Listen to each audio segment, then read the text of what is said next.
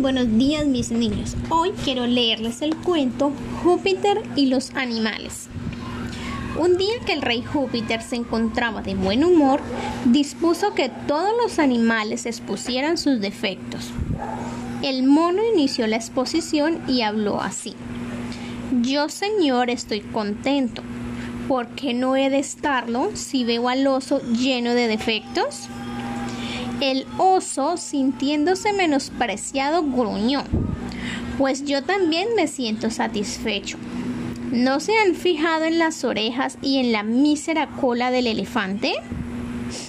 El aludido batió las orejas y dijo, no tengo nada de qué quejarme. ¿Por qué no fijarse en la ballena, cuya dimensión es absurda? La hormiga ya iba a referirse a la pequeñez del gorgojo, cuando Júpiter tronó indignado. ¡Basta! Yo quise conocer vuestros defectos y no los ajenos. ¿No se avergüenzan al creer que cada uno es perfecto y no son conscientes de sus defectos? Esopo con esta fábula nos deja una moraleja. Cada uno con sus cualidades y defectos merecemos respeto. Ahora, amiguitos, los invito a contestar las preguntas, coloreando la imagen que corresponda a la respuesta.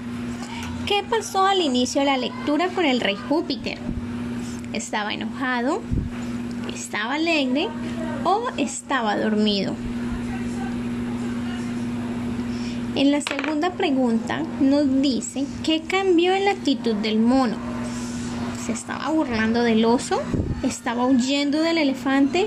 ¿O estaba dialogando con el rey?